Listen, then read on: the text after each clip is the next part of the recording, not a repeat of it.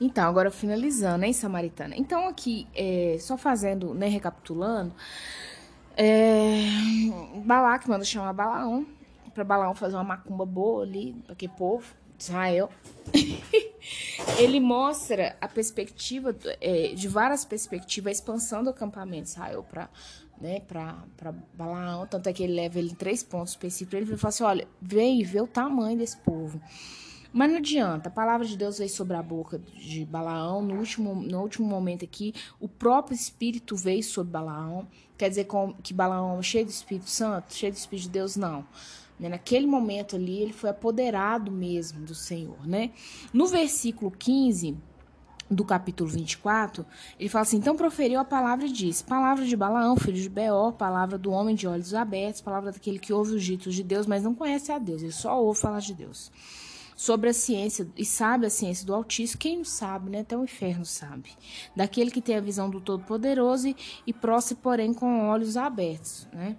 E daí ele vai falando tudo que vai acontecer ali com, né, com a casa de Israel, quais eram os propósitos para o povo de Israel, né? E no, no, no versículo 25, né? Ele fala assim: Então Balaão se levantou, se foi e voltou para a terra e também Balaque se foi pelo seu caminho. Porque eles perceberam só, não adianta feitiçaria, esse povo não vai cair e tal. Mas eu quero que você vá comigo lá em Números 31, capítulo, é, versículo, né, o capítulo é o 31, versículo 15 e 16. E disse-lhes Moisés: Deixaste vir todas as mulheres? 16. E eis que estas, por conselho de Balaão, fizeram é, prevaricar os filhos de Israel contra o Senhor no caso de Peor pelo que houve praga entre os, a congregação do Senhor. Aí a gente vai voltar lá no, no capítulo 25. É para você abrir a Bíblia e ler mesmo, tá, Samaritano? Deixar de preguiça. É, lá no capítulo 25, versículo 1. Habitando Israel em Sitim, começou o povo a prostituir-se com as filhas Moab, dos Moabitas. Essas convidaram o povo ao sacrifício de seus deuses, e o povo comeu e inclinou-se aos seus deuses.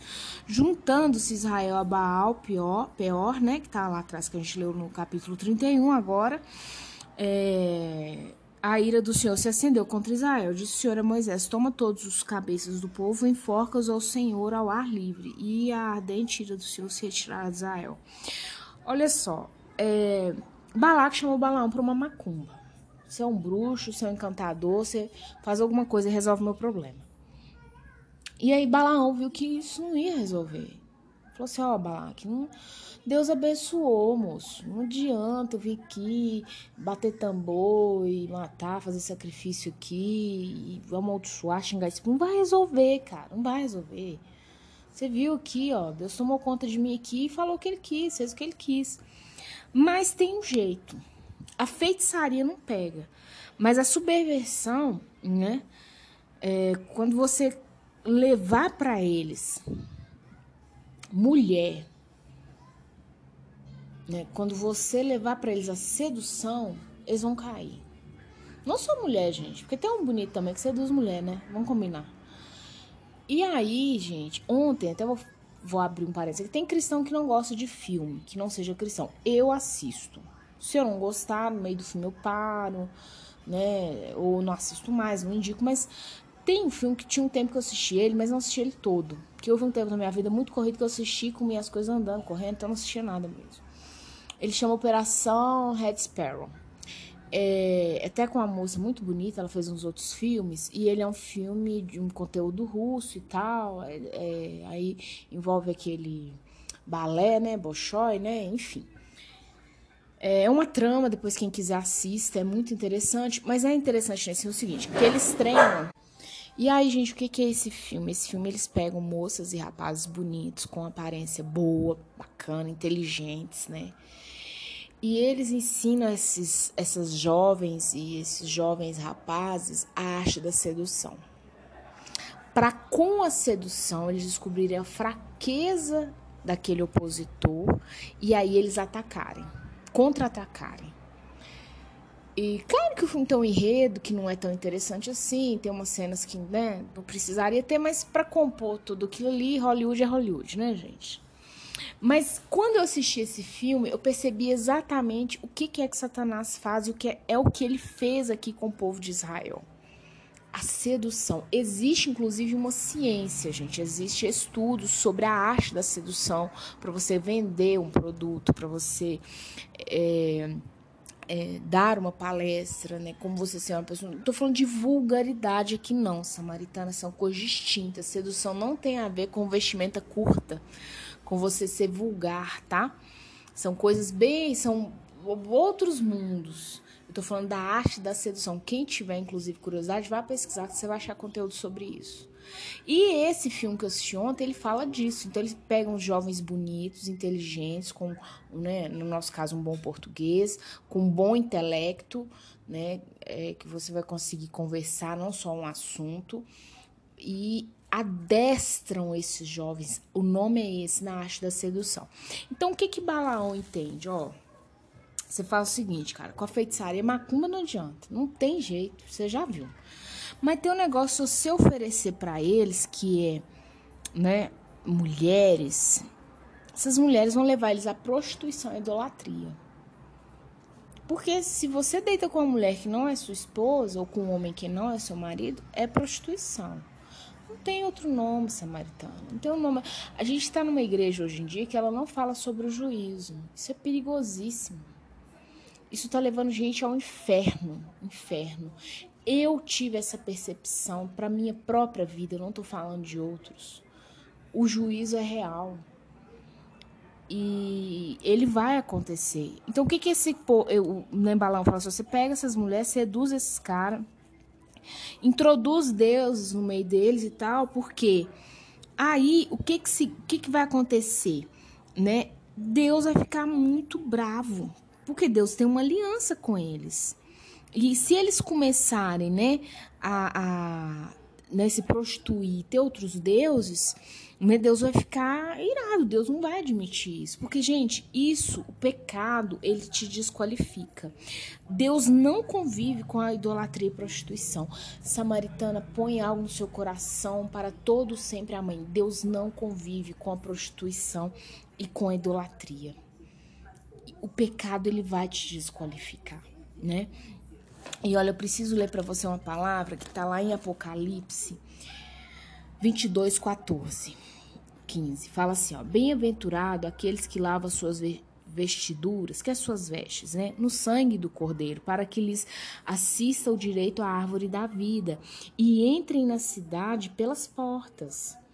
15. Fora ficarão os cães, os feiticeiros, os impuros, os assassinos, os idólatras e todos aqueles que amam a prática da mentira. Que ama e pratica mentira, perdão, eu li errado. E todo aquele que ama e pratica mentira. Então, olha só, samaritano, se vai ficar de fora os cães, os feiticeiros, os impuros, se você tá transando aí com um cara que não é seu marido, é impureza. Né? Você gosta de uma macumbinha disfarçada, jogar uma maldição no outro, não tem jeito. Os assassinos. Será que é só quem assassina, assim, a queima-roupa que a gente conhece? Será que é aqueles que assassinam a alma? Jesus fala, fala assim, olha, não preocupa com quem vai matar o corpo, não. Preocupa com quem tá matando a alma. Os idólatras. E todo aquele que ama a prática, é, todo aquele que ama e pratica mentira. Né? Então, olha só, não vai entrar, não adianta você achar que vai entrar no reino de Deus. Se Jesus voltar hoje, como está sua vida? E olha para você ver como que Satanás é astuto. Balaão, como bruxo, ele falou assim, e gente, tudo que Balaão viveu ali era para Balaão ter se convertido, era para ele falar assim, gente, esse povo tem um Deus. E o Deus desse povo é pauleira. Eu vou é tomar rumo na minha vida, parar com essa brincadeira de fazer bruxaria, feitiçaria, encantamento. Não, ele instrui o rei no quê? Feitiçaria, rei, não vai dar. Porque Deus não vai revogar a bênção que ele já mandou. Mas se você pôr umas mulheres bonitas, gostosas lá no meio, essas mulheres começar a rebolar, seduzir esses caras, elas vão levar outros deuses. Além da prostituição, elas vão levar outros deuses para no meio do que o cara cego. Gente, o cara cego, se você tá com ex-marido, com o pai do seu filho, que ele ficou cego. Eu já tive um tempo de cegueira espiritual samaritana. Eu posso falar de algo que eu já vivi. Eu, as pessoas me falavam: olha o que você está fazendo, olha essa pessoa. E eu cega, cega, cega de maré desci. Hoje que eu tô fora da situação, gente, assim, eu falo: Deus, me perdoa.